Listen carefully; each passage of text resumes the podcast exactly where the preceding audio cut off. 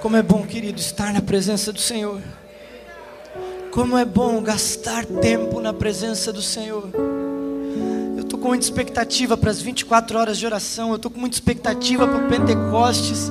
E o Senhor já começou a nos presentear nos cultos de hoje com uma presença maravilhosa, com um sentimento, não apenas emoções, mas tocando os nossos corações.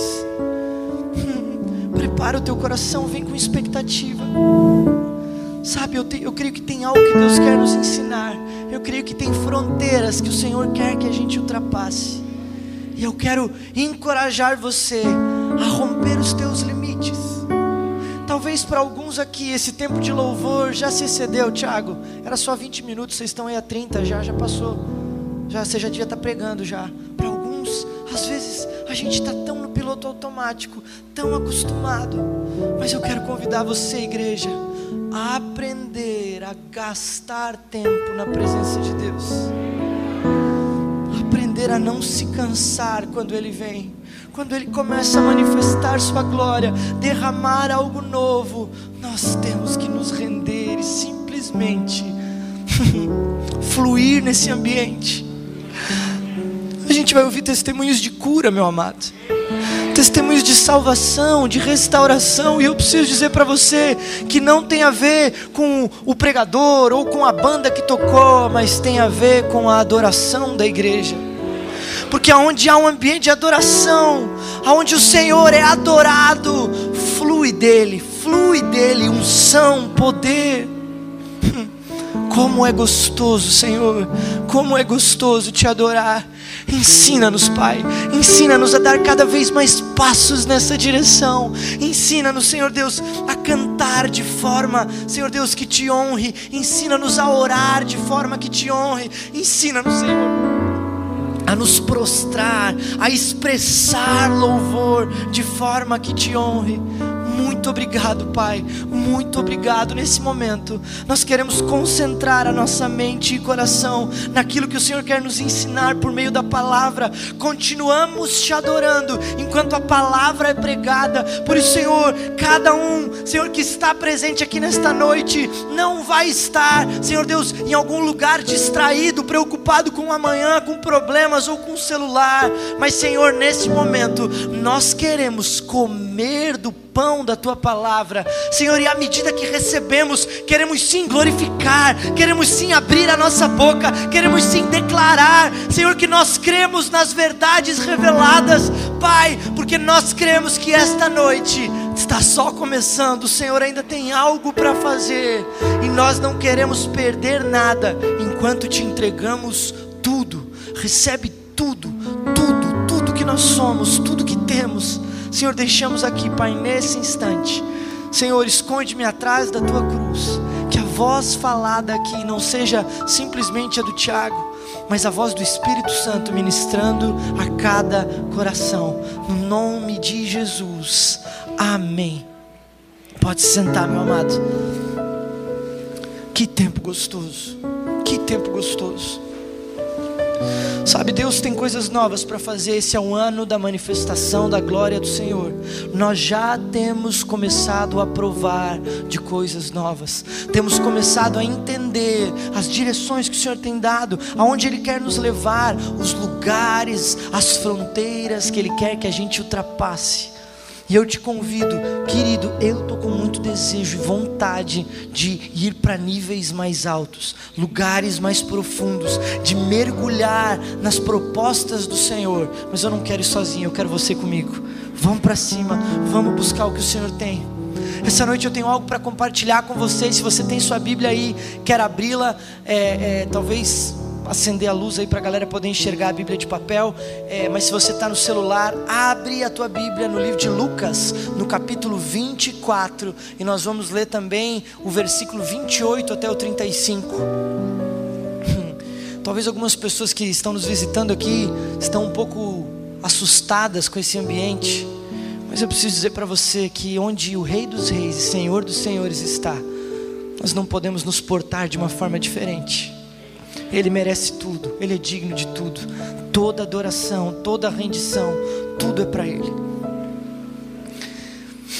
Sabe, eu acredito que Deus quer fazer coisas novas, mas às vezes a gente dá um jeito de complicar, porque a gente é complicadinho.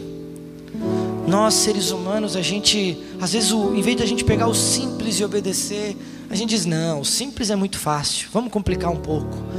E daí a gente entra em lugares que Deus disse: mas não era para ter entrado aí, só obedeça o simples, só faça o simples com o que eu quero compartilhar com você nessa noite. Eu não creio que eu vou, talvez uma ou outra pessoa mais nova na caminhada da fé pode estar aprendendo algo. Mas eu acredito que para a maioria dos cristãos que estão aqui, eu não vou ensinar, eu só vou relembrar, eu vou reativar coisas que o Senhor já te falou, que o Senhor já te revelou. Mas eu acredito que essa palavra hoje está levando a sua casa, a sua família, a tomar uma decisão de viver um tempo novo porque nós esperamos e ansiamos por um avivamento, e eu quero dizer para você que esse avivamento não vai acontecer, não vai começar, me perdoe, deixa eu refazer, ele não vai começar em grandes cultos, ele não vai começar em grandes estádios, com muitas pessoas, sabe onde é que ele vai começar? Dentro das casas, com as famílias, rendidas aos pés do Senhor. Se você entende, você quer viver o novo do Senhor, você precisa abrir o teu coração para decidir praticar o simples da palavra de Deus que nós vamos trabalhar hoje. Por isso, se você abriu sua Bíblia, eu quero que você leia comigo Lucas 24, no verso 28, e diz assim: Quando se aproximavam da aldeia para onde iam, ele fez menção de passar adiante, mas eles o convenceram a ficar, dizendo: Fique conosco, porque é tarde e o dia já está chegando ao fim. E entrou para ficar com eles. E aconteceu que, quando estavam à mesa, ele pegou o pão e o abençoou. Depois partiu o pão e o deu a eles. Então os olhos deles se abriram e eles reconheceram Jesus. Mas ele desapareceu da presença deles. E disseram um ao outro: Não é verdade que o coração nos ardia no peito quando ele nos falava pelo caminho, quando nos explicava as Escrituras? E na mesma hora, levantando-se, voltaram para Jerusalém, onde acharam reunidos os onze e outros com eles, os quais diziam: De fato, o Senhor ressuscitou e já apareceu a Simão. Então, os dois contaram o que lhes tinha acontecido no caminho e como tinham reconhecido o Senhor no partir. Eu vou tentar, eu não li o versículo inteiro, o texto inteiro, desde o 13, que é conhecido como os discípulos no caminho de Emaús, mas eu vou fazer um resumo para você do que acontece nesse texto dois discípulos estavam saindo de Jerusalém a caminho de Emaús, um povoado a mais ou menos 10 quilômetros de distância de Jerusalém, e os dois nesse caminho iam conversando. O que o texto revela de sentimento é que aqueles dois estavam desacorçoados, desesperançados. Eles estavam conversando e dizendo: como é possível? Ele, Jesus, não era o Messias? Ele não era o redentor de Israel? Não era, eh, mas eu não estou entendendo. E o outro diz: Eu também não entendo, mas você viu ele curar aquele cego? Você estava comigo aquele dia que ele curou o cego. Você viu ele levantar aquele coxo, aquele homem que não andava? Ele, ele fez com que aquele homem se levantasse num salto. Como é possível acontecer o que está acontecendo? E eles dizendo, fora os relatos que a gente não viu, mas você lembra que eles contaram que em tal cidade ele curou uma mulher que sangrava muito, e aquela conversa dos dois, eles estavam indignados com o que estava acontecendo, porque o Cristo havia morrido. Na conversa, e se você ler o texto, você vai perceber que eles dizem como que os nossos líderes e os fariseus conseguiram matá-lo e crucificá-lo. Aí então, nesse ponto da conversa, enquanto que eles estão nesse caminho, surge um homem na caminhada com eles, e esse homem pergunta: Do que vocês estão falando? Provavelmente eles estavam é, é, excedidos, assim, eles estavam discutindo alto, e, e Jesus chega: Cara, do que vocês estão falando? E eles dão uma resposta até engraçada. Eles falam: é, é Você não está sabendo do que está acontecendo? É só você que não sabe o que está rolando em Jerusalém? E então, é, é, é, como se nos dias de hoje eles dissessem: Cara, você não tem WhatsApp? Ninguém te mandou nada a respeito do que está acontecendo? Você não está acompanhando as redes sociais? Você não assiste TV? O que está rolando? E Jesus diz: Não, eu vou dizer Jesus aqui, mas eles não sabiam. Então o homem diz: Não, do que, que se trata? E eles começam a explicar tudo aquilo que eles estavam discutindo. Então, naquele momento, Jesus espera eles falarem tudo e dá uma resposta para eles. Começa a explicar de Moisés até o Novo Testamento, de como tudo deveria acontecer. Eu queria que separasse comigo nessa parte do texto e depois nós vamos entrar para a parte final, que foi a que eu li com você, porque eu, eu quero trazer algumas verdades para você a respeito disso, a respeito do que as Escrituras querem nos revelar nessa noite, as coisas simples que nós precisamos praticar. Primeiro, começa com algo. No final desse texto e no final dos evangelhos, Mateus, Marcos e Lucas, Jesus dá uma ordem para os seus discípulos e para os seus seguidores. Eles dizem: Olha, meu tempo aqui, a minha missão aqui se cumpriu. Agora, o que eu fiz com vocês, vocês precisam fazer nesse mundo. Por isso, indo pelo caminho, façam discípulos, batizem eles curem, vocês têm poder e autoridade. A gente cantou, eu tenho autoridade, Jesus me deu. Eu tenho autoridade para expulsar demônios, para batizar, para curar. Eu tenho é, é, autoridade para operar milagres, porque Jesus disse que obras maiores eu e você faríamos. Então, é, o que Jesus disse é: vão e façam. Mas a gente, como gosta de complicar, a gente diz: não, não pode ser tão simples assim. Não pode ser só ir pregar. Tem, a gente tem que fazer alguma coisa para dificultar isso. Então, sei lá, eu tenho que ter teologia, ou eu tenho que, eu tenho que, sei lá, eu tenho que ser melhor do que eu sou. Eu não sou bom o suficiente para fazer o simples. E eu quero que você saia daqui com a certeza hoje, meu amado. O Senhor te escolheu e disse: só vai e obedeça o que eu disse. Só vai pelo teu caminho e faça discípulos e ensine eles a guardar o que eu tenho ensinado, assim como você tem guardado. Por isso entenda algo.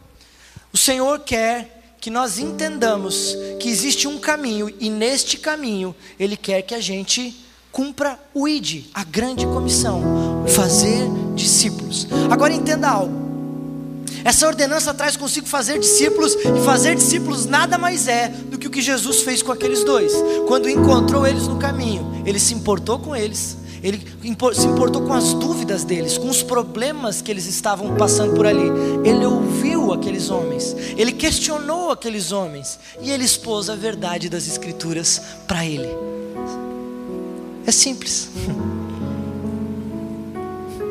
Sabe, eu quero entrar numa segunda parte desse caminho que é a diferença que faz um cristão para qualquer outra pessoa. Nós não somos melhores do que ninguém. A única diferença é que um cristão, aquele que teve os olhos abertos por Jesus, ele tem um propósito. Sabe, você consegue perceber qual é a diferença dos dois discípulos para Jesus? Porque os três estavam trilhando o mesmo caminho, saindo de Jerusalém e indo para Emaús. Os dois perdidos sem propósito, igual barata tonta. Mas Jesus tinha um propósito. Ele traça aquele caminho só para encontrar aqueles dois e dar propósito para eles. Hum, e é isso que ele quer que eu e você façamos. Às vezes a gente pensa que a vida cristã, a partir do momento que eu me converter, então tudo vai mudar. Agora é só bênção, agora é só glória, agora é só vitória. A gente adora esses hinos e essas canções, porque a gente pensa que após a conversão as dificuldades vão diminuir, como se os problemas cessassem. Alguém aqui aconteceu isso depois se converteu? Miserável, né? Quem que me enganou, me prometendo algo que não cumpriu? Graças a Deus, o evangelho que a gente prega não é esse. O evangelho é no meio das tempestades, como a gente cantou aqui. Eu ainda canto um aleluia mais alto, porque eu sei do meu propósito. Engraçado que no culto da manhã e da tarde eu estava bem ativo aqui, agora já estou mais cansado, já estou até falando mais mansinho. Mas eu quero dizer para você algo. A diferença é que eu e você continuamos na nossa vida e no nosso cotidiano. Você vai trabalhar na mesma empresa depois que você se converte. Alguns pensam: ah, agora que eu me converti, eu não vou ter que mais aturar aquele chefe chato. Vai sim, querido. Porque tem dois propósitos aí. Um que Deus quer transformar o teu caráter. Você precisa aprender a lidar com ele. O segundo é que Deus quer lidar com o teu chefe através da tua vida. Ele te escolheu para apresentar o propósito de vida para ele. Sabe, você não vai sair da faculdade, você não vai sair do teu emprego, você não vai mudar os caminhos da tua vida quando você se converte, pelo contrário, o teu cotidiano continua o mesmo, o que muda é o teu propósito.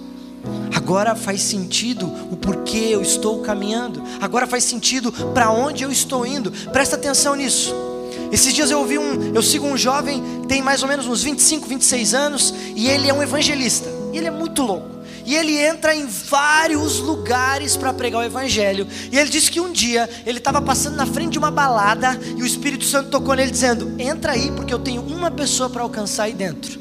Ele parou o carro, ele pagou o ingresso, entrou na balada e ele começou lá dentro da balada, ele disse que se encostou num canto, começou a orar, foi conversando com um, foi conversando com outro, até que ele encontrou um rapaz e ele começou a ministrar o evangelho para aquele rapaz e dentro da balada estavam os dois chorando e ele trazendo o rapaz que estava desviado de volta para os caminhos do Senhor. Ah, mas entrar na balada, meu Deus, esse aí é um pecador. Não, não, não, não. Onde é que você acha que Jesus estaria se ele tivesse em Blumenau nos dias de hoje? Muitos pensam que ele não sairia de dentro da igreja aba. Mas eu preciso dizer para você que nós encontraríamos Jesus nos lugares mais improváveis. Talvez dentro das baladas, encontrando filhos perdidos, ovelhas perdidas. A diferença não está onde eu estou, a diferença está no propósito. Se você entender isso, tua vida muda. Sabe, esse mesmo jovem contou que um dia ele entrou numa balada e ele pediu, foi, ele, foi, ele, ele meio que fez amizade com o DJ lá. ele falou, cara, em determinado momento da madruga aí você não deixa eu pegar o microfone e fazer uma oração? E o DJ, pô, cara, que legal, claro, abençoa a gente aí. Ele pegou o microfone, começou a pregar. No meio daquele negócio tava uma galera chorando porque ele estava apresentando o evangelho para eles. Muitas vidas ali, muitos jovens desviados, inclusive outros, clamando por Jesus. E ele zoou a balada dos caras, estragou a balada de todo mundo, né? Qual, qual é a vontade de continuar aqui agora? É? Por quê? Qual é a diferença? Propósito. Entenda algo. Eu sou pastor e Deus me colocou em um lugar que eu posso influenciar algumas pessoas, vocês. Agora, eu não trabalho na tua empresa, eu não estudo na tua sala de aula, porque lá foi Deus que colocou você com um propósito. Não complica, só faz o simples. Apenas caminhe com essas pessoas, ouça o coração delas, responda às dúvidas delas, traga soluções para os problemas delas e apresente o propósito por meio das Escrituras.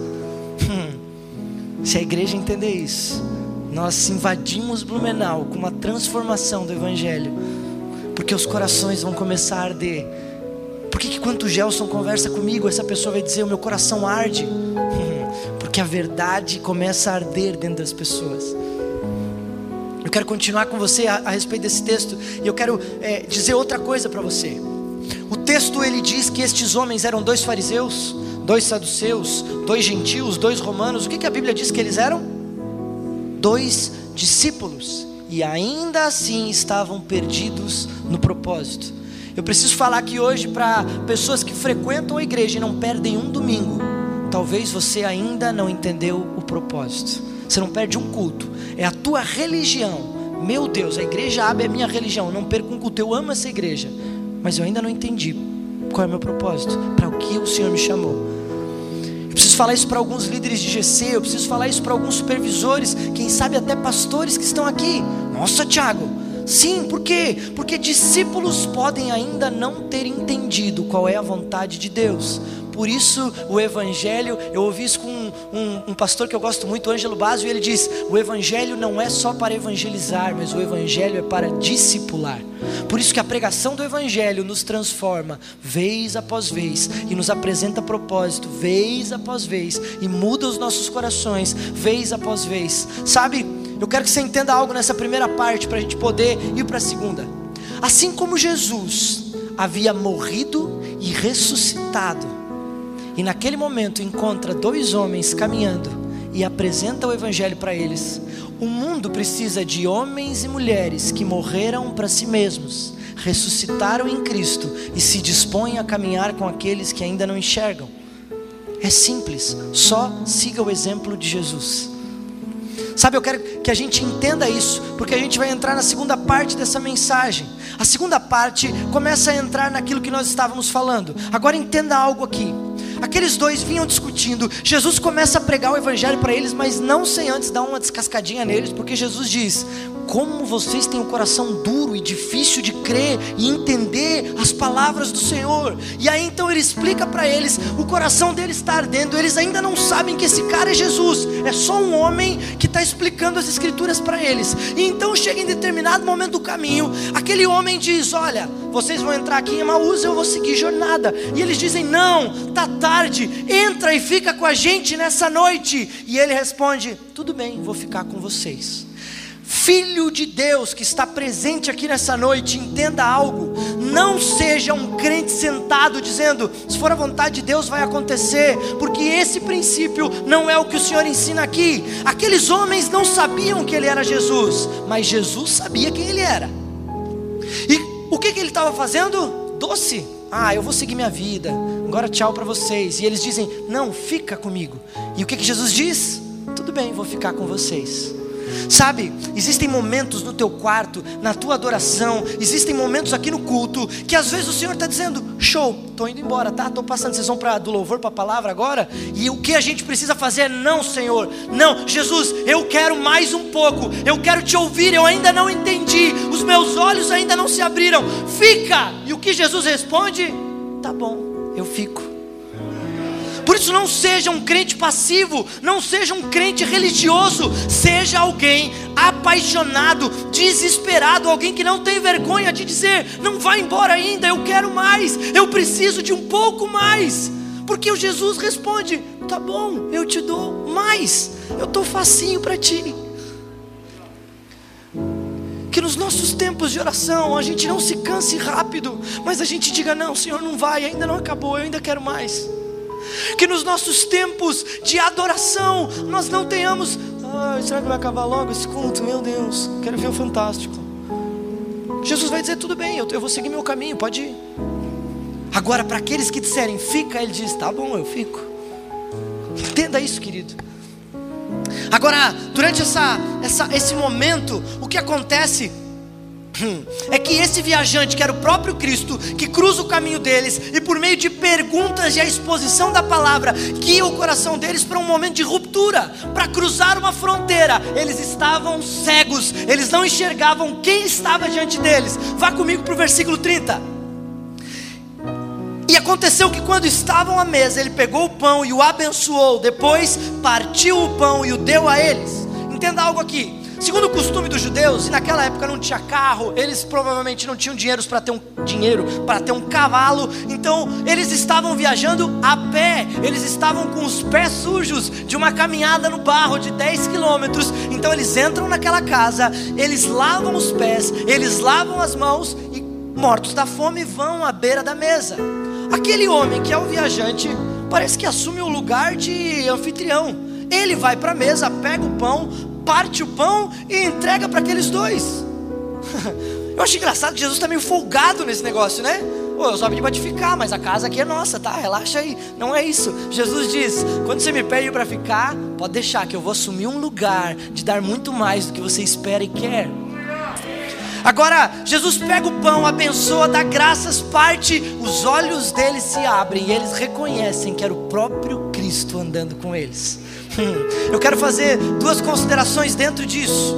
Primeiro, precisamos ter comunhão com Cristo, Ele é o pão da vida. Entenda algo: o Evangelho não se resume a frequentar os cultos de domingo. O Evangelho não se resume a, a não perder nenhuma conferência que a igreja aba promove.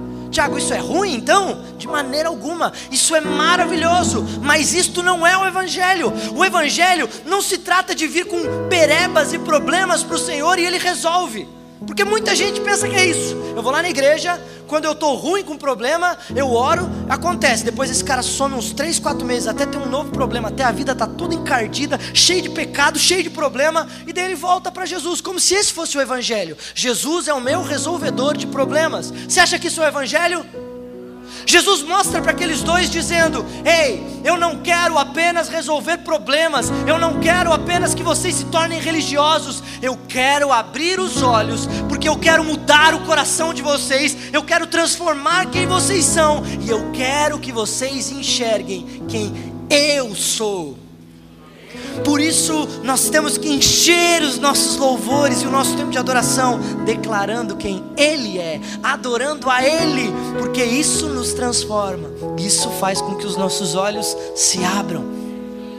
Entenda algo, se a gente lê esse texto em Marcos, Marcos dá uma resumidinha, mas Lucas detalha tudo. E eu quero dizer para você, com essa comparação, que nós podemos ser como Herodes. Herodes chega diante de Jesus e tem muito crente, muita pessoa que chega na igreja e age dessa forma. Eu vou ficar aqui de braços cruzados, eu não acredito muito no que eles estão falando aí, então eu vou ficar esperando. Ó, oh, Jesus, se é tu mesmo, faz um sinal aí para eu crer. E o que, que Jesus fez para Herodes? Nada. Jesus diz: Cara, esse coração aí não encontra respostas na minha presença. Agora, Maria, que diante de toda a correria, para tudo, senta aos pés dele. Quando é, até mesmo brigam com Maria, ô oh, Maria, vem ajudar nós. Jesus diz: Não, não, não, não. Ela escolheu a melhor parte, daqui ninguém tira ela. Herodes, eu não estou nem aí para esse tipo de coração, mas corações como o de Maria, ah, ninguém tira esses da minha presença. Esses eu mesmo defendo.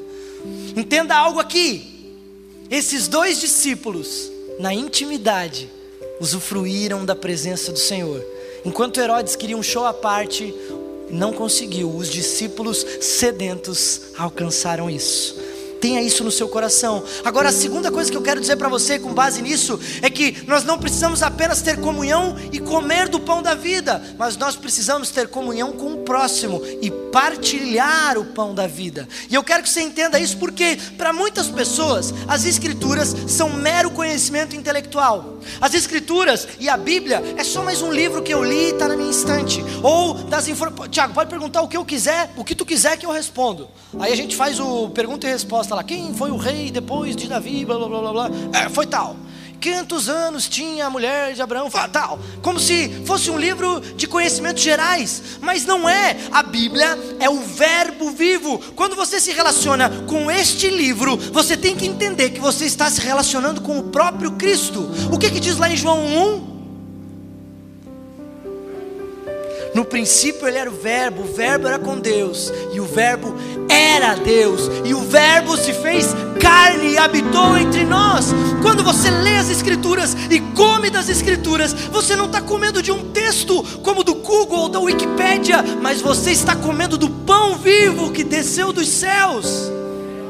Por isso, a tua vida devocional não é um tempo de intelectualidade, é um tempo de alimentar o teu interior e o teu coração, e alimentar o teu coração para a transformação, para que os teus olhos se abram e você veja quem Ele é. Se isso não mudar o teu relacionamento com as Escrituras, eu não sei o que vai mudar. Entenda isso, pratique isso, viva isso. Agora, eu preciso falar aqui, como nós estamos nesse fim de semana da família, eu preciso conversar com os pais e as mães que aqui estão presentes. Pais e mães, vou abrir um parênteses aqui para vocês. Eu não estou falando aqui agora como um pai, porque eu ainda não sou. Questão de tempo aí. Praticando nós já estamos, daqui a pouco o gol entra. Eu quero dizer aqui para você como filho como um filho, eu quero falar para você. Quando você olhar para mim agora, eu quero que você veja em mim o teu filho ou a tua filha, seja jovem, adolescente ou criança. Ei, a transformação que o teu filho precisa não está num evento, não está num congresso. A transformação que o teu filho precisa não está no Na Real ou no Na Real Teens. Mas então por que vocês estão fazendo tudo isso? Porque tudo isso é bônus, porque tudo isso é extra. Agora, a transformação que o teu filho precisa está dentro da tua casa. Você é o principal discipulador e discipuladora dos teus filhos. Eu falo como filho, olha para mim como teu filho. Os teus filhos carecem de que você ensine as escrituras com eles. Não terceirize, não transfira a responsabilidade que Deus te deu para mim, para qualquer outro pastor ou líder para o Instagram, achando que o teu filho vai seguir os, os digital influencer crente e isso vai bastar, porque é teu papel. Quando chegar no céu, o Senhor vai cobrar de você. O que você fez com o filho que eu te dei? Entenda algo, esses dias conversando com uma pessoa, essa pessoa me disse: Olha, Tiago, eu acho que precisam se levantar pastores de jovens mais fortes, pastores de adolescentes mais fortes, que realmente sejam referência e influenciem os nossos jovens, porque nesse tempo de pandemia aí, eu fiquei sem vir ao culto e eu senti falta, mas os meus filhos não sentem falta, por isso nós precisamos de líderes e pastores mais fortes. Tá certa essa afirmação desse pai e dessa mãe? Só revela um problema dentro de casa. Porque talvez o pai diz que sente falta, mas não revela aos filhos o prazer de estar na casa de Deus, ou o prazer de estar na presença de Deus, ou o prazer de partilhar o pão com os filhos. Por isso eu quero trazer uma aplicação desse texto agora para você, pai e mãe. Sabe, quando foi a última vez que na crise do teu filho jovem, adolescente ou criança, você entrou no caminho com ele e perguntou: "O que está acontecendo, filho?" Do que, que se trata? Do que, qual é a tua crise? Ah, Tiago, essas crises aí passam, eu já passei por isso. Ei, ei, ei, não foi assim que o Senhor escolheu usar você na vida dele, porque discipulado é isso, é trilhar o caminho como Jesus fez e começar a fazer perguntas: o que está acontecendo? Por que, que você está agindo dessa maneira? Você está você tá mais nervoso do que o normal, você está se isolando, você está se escondendo. Eu não sei quais as, as crises que o teu filho pode estar passando, a tua filha pode estar passando, mas isso é discipulado. É isso que Jesus fez, simples. Caminhe com eles, pergunte para eles. Mais do que isso, sente a mesa com eles e partilhe o pão. Abra as escrituras e leia com a tua família, e leia com a tua esposa, e leia a esposa com o marido. Eu não estou falando só com maridos aqui, porque parece que às vezes o sacerdote é só o marido, mas vocês são uma só carne, vocês são sacerdotes, maridos e esposas. Então, abra as escrituras e partilha o pão com os teus filhos e com a tua família. Eu quero compartilhar algo aqui com você que explodiu minha mente, bugou minha cabeça, como diz a galerinha mais jovem aí. Fiquei bugado com isso daqui e isso me fez entender algo simples. Olha que legal o pão dos judeus daquela época não é como o pão que a gente está acostumado. Era uma mistura de farinha com água, assado, era da grossura de um polegar, tinha normalmente é, um formato retangular ou arredondado, do tamanho de uma travessa ou prato, e ele não era feito para ser cortado, mas era feito para ser quebrado e repartido. Esse era o pão dos judeus.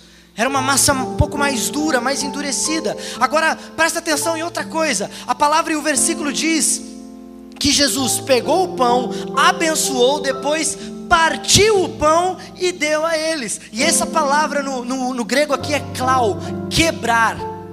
Eu quero tirar duas verdades de dentro disso daqui para você, e eu quero que a sua cabeça exploda aí também, que você fique bugado aí também, para que você saia daqui decidido a nunca mais falhar nisso mas que a sua família viva essa, esse novo tempo, essa manifestação da glória de Deus dentro da sua casa. A primeira verdade que eu quero que você entenda é que Jesus só estava repetindo um ritual que ele tinha ensinado uns versículos antes, uns capítulos um pouquinho antes ali, onde ele ensina a ceia para os discípulos. E eles dizem, ele diz: peguem o pão e partindo, lembrem o que eu fiz por vocês, porque é necessário que eu morra para que os pecados, as iniquidades, os sofrimentos, as enfermidades todas cessem, porque eu vou ressurgir. Lembrem, esse é o meu sangue. Então, naquele momento que Jesus pega o pão, ele só estava fazendo com que aqueles dois discípulos que ainda não sabiam quem estava diante deles, ele só repetiu o ritual simples que ele mesmo ensinou a ceia. Agora eu quero que você imagine algo comigo. Os dois discípulos lavam os pés, lavam as mãos, vão para a mesa. Aquele homem que está com eles já pega o pão e se adianta como um anfitrião, e eles ficam olhando para a mão dele, para o pão que está na mão dele, e de repente aquele homem faz um movimento de quebrar o pão, e eu consigo imaginar aqueles dois discípulos olhando para aquilo, levantando os olhos, passando pelo peito, pescoço, olhando nos olhos daquele homem, dizendo: é Jesus, cara. Meu Deus do céu, é Ele. Porque era só fazer o simples para lembrar que Ele estava com a gente. Porque era só obedecer o que Ele tinha mandado. Você consegue imaginar que experiência é essa? E pá, Ele some. Agora, a segunda verdade que eu quero trazer aqui para você a respeito da simplicidade é que, como esse pão de grossura de um polegar, mais ou menos arredondado, retangular, formato de um prato ou de uma travessa, é, ele não era feito para ser cortado, mas quebrado. O Espírito Santo ministrou algo no meu coração e eu quero ministrar isso a você, porque muitas vezes nós complicamos, achando que nós somos bons o suficientes para ensinar a palavra para os nossos filhos e filhas. A gente pensa, Tiago, mas eu nem tenho curso de teologia, eu nem consegui fazer EDM ainda. Você vai fazer um dia. Mas o que o Senhor está dizendo é: o pão que eu te dei, simplesmente reparta. Para de complicar, para de dificultar. O que você aprendeu, compartilha. O que você recebeu, dê. É só isso. Não dificulta, não complica, só faça o simples. Sabe, a gente quer gourmetizar, a gente quer cortar a fatia perfeita. Oh, o Tiago pregou lá do grego, eu também vou mostrar quanto do grego eu sei. Ei, Jesus não quer isso de você. Jesus quer que você abra a Bíblia e diga: filho, mulher, filha, família. Eu estava lendo, orando hoje, e eu quero partilhar um salmo simples com vocês.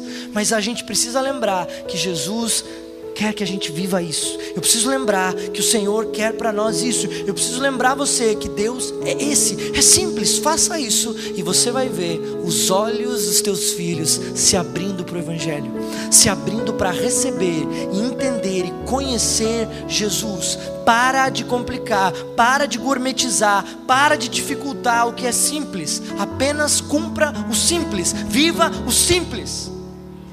Eu quero contar para você um pouquinho da minha história. Por quê? Porque alguns olham para mim e dizem: Ah, Tiago, para você é fácil falar, né? É filho do pastor Haroldo, da pastora Arlene. Ser filho de pastor é, é muito mais fácil. Eu não quero entrar aqui em pormenores a respeito disso. Eu não quero entrar se é mais fácil ou não. Mas eu não nasci filho de pastor. Eu fui consagrado, o meu pai foi consagrado pastor quando eu tinha cinco anos. Então eu nasci filho de um homem e mulher assim como você é. Simples. Agora esquece o título pastor e pastora. Agora presta atenção no sacerdote Haroldo e Arlene. É esses que eu quero partilhar com vocês. Porque eu tenho imagens da minha adolescência, infância, onde eu lembro de acordar cedo para ir para a escola, e eu não estou falando isso porque eles estão aqui, eles sabem disso, mas eu, eu, eu lembro de descer as escadas e encontrar o meu pai assentado na mesa com a Bíblia aberta e estudando as Escrituras. Memórias que eu tenho. Meu pai ama a Bíblia.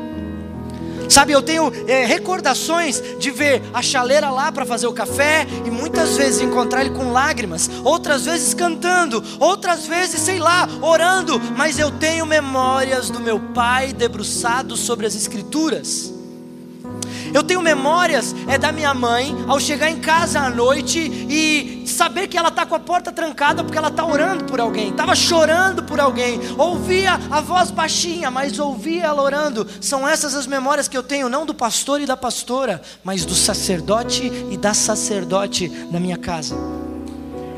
Sabe, é, é, eu tenho memórias da, dessa, da minha mãe, é, nas minhas crises de adolescência, caminhando o caminho comigo e dizendo: Tiago, por que, que tu está esquisito? Por que, que tu está agindo assim? O que está acontecendo? Do que, que se trata? Qual é o problema? E depois ela dizer: Mas lembra, o Senhor te escolheu, o Senhor te chamou, você tem um propósito. Não joga a tua vida fora, não joga as bênçãos de Deus fora. Muitas vezes por pecados, rebeldias minha, coisa que ela já tinha dito que eu não deveria fazer. Mas a sacerdote discipulando o filho, dizendo: Filho, você tem que voltar. Sabe, eu tenho memórias do partilhar do pão. Pai gosta muito de história, pai gosta muito de conhecimento. Então, um, um, banquete das escrituras, quando ele abria, mas não porque ele é pastor, mas porque ele é apaixonado pela palavra. Eu me pergunto, pai e mãe, quais as memórias que o teu filho tem de você? Quais são as lembranças? É um homem que ama a Bíblia, é um homem de oração, é uma mulher de oração, é uma mulher temente a Deus. Sabe, é, é, eu sou palmeirense. Ganhamos do Corinthians hoje à tarde aqui, no intervalo dos cultos, consegui ver lá. Agora, eu quero que sim, meu filho tenha todas as glórias que o Palmeiras terá, né? Eu quero que ele se alegre, grite gol comigo, show de bola. Mas eu não quero que ele me lembre por isso. Eu quero que ele lembre de mim como um pai que ama a Deus, um pai que tem prazer em Deus, e por isso ele escolha seguir o mesmo caminho que eu escolhi, e por isso ele não se desvie do caminho que eu ensinei ele a seguir. O negócio pegou tão forte que até pastor hoje eu sou, né? Misericórdia. Pai e mãe, quais são as memórias que os teus filhos têm de você? Vô e vó, ajudem os seus filhos, ajudem os seus netos. O Senhor escolheu vocês e deu uma responsabilidade sobre vocês. Família, o lugar onde Deus quer começar a manifestar a sua glória dentro da sua casa. Eu queria dizer para você que isso se chama legado, é o que você deixa na vida dos teus filhos. Eu queria dizer para você que essa é a missão dos pais: discipular e apontar o caminho para os filhos, ir com eles pelo caminho em comunhão, partir o pão na mesa com eles. Se você entender isso e começar a viver isso dentro da sua casa, vai ser fácil viver no teu trabalho, na tua escola, em qualquer lugar que nós passarmos em Blumenau, porque por ter um povo que entendeu, começando em casa, e agora esse é o estilo de vida desse povo. É isso que eles fazem. Paternidade está no DNA deles, em quem eles são. O que eles aprenderam, agora eles fazem. Tome uma decisão hoje. A tua família não pode continuar sem ter discipulado e o partir do pão nas suas mesas, nas suas refeições. Não sei se você vai escolher o café da manhã, não sei se você vai escolher o almoço, a janta, eu não sei o que você vai escolher, mas eu sei que hoje é um dia de decisões. Hum, hoje é um dia de tomar decisões. Queria pedir para a galera apagar a luz. Queria pedir para que você ficasse de pé, porque eu quero orar com algumas pessoas aqui nessa noite. Eu quero orar por algumas pessoas que estão aqui e que estão dizendo: Tiago, muito legal tudo isso que você está falando, mas eu ainda não estou entendendo. Tiago, eu não sei que caminho é esse que você está falando. Eu não sei que propósito é esse. Eu não sei, Tiago, do que se trata. E eu preciso dizer para você hoje, meu querido: você precisa entregar a sua vida para Jesus. Você precisa decidir perder controle da tua vida e permitir que Ele assuma o controle. Talvez tenha alguém nos assistindo aqui pelo YouTube que precisa tomar uma decisão hoje de entregar a sua vida para Jesus.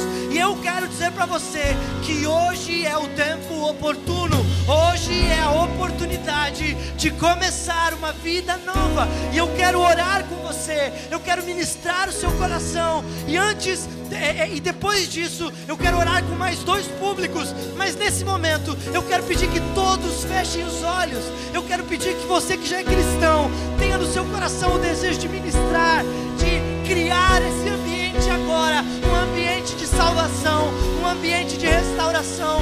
E eu quero convidar você a fazer uma oração comigo. Repita as minhas palavras, e para isso eu quero convidar a igreja inteira a repetir, para que ninguém se sinta só, mas diga comigo assim: Senhor Jesus, neste dia, eu quero me entregar totalmente a Ti, quero te dar o controle da minha vida. Perdoa-me lava-me, limpa-me, me deixa começar de novo.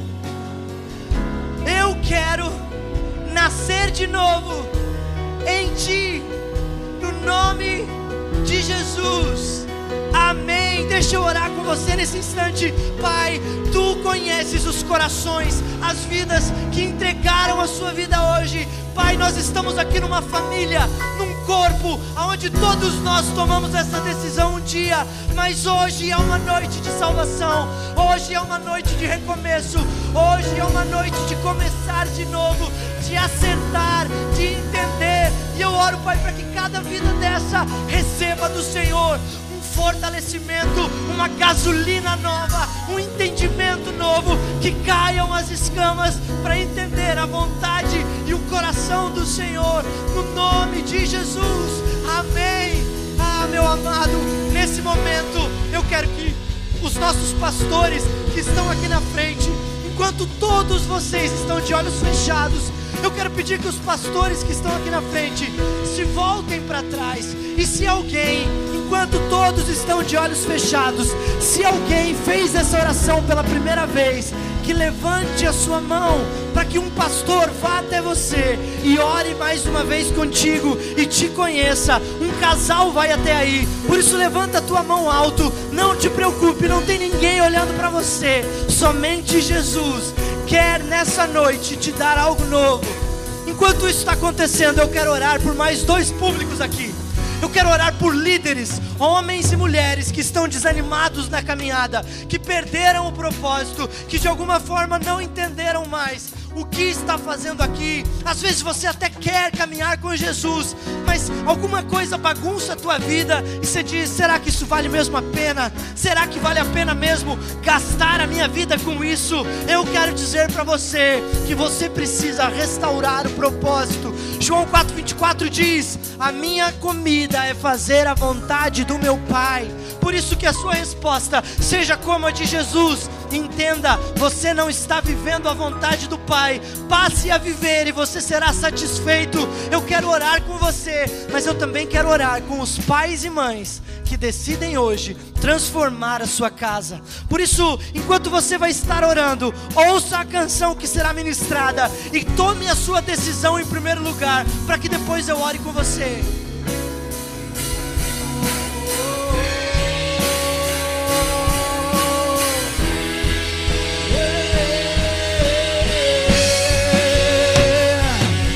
E ao partir do pão, os nossos olhos se abrem e reconhecemos quem tu és.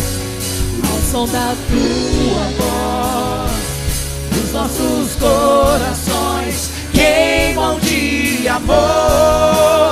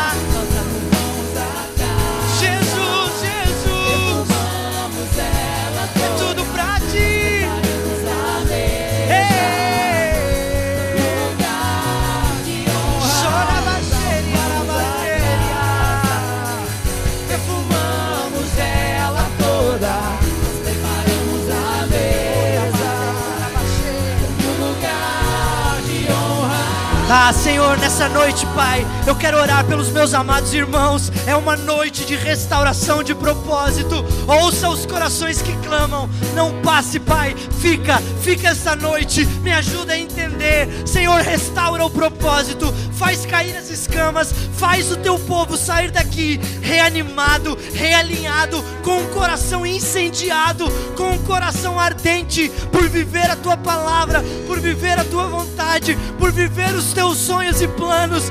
Pai, eu quero orar pelo coração de cada pai e cada mãe, pelo coração dos irmãos mais velhos que decidiram nesta noite, Senhor, cumprir o partir do pão. Senhor, enche de sabedoria a autoridade para, Senhor Deus, partilhar o pão com simplicidade, mas com autoridade. Senhor Deus, de forma simples, mas com poder. Ah, Senhor, te agradeço pelos ambientes de cada casa que estão sendo formados em momentos e ambientes da manifestação da glória de Deus no meio da simplicidade. Obrigado, Senhor Deus, por esses homens e mulheres que decidiram obedecer o simples da tua palavra. Muito obrigado, Pai, no nome de Jesus. Amém.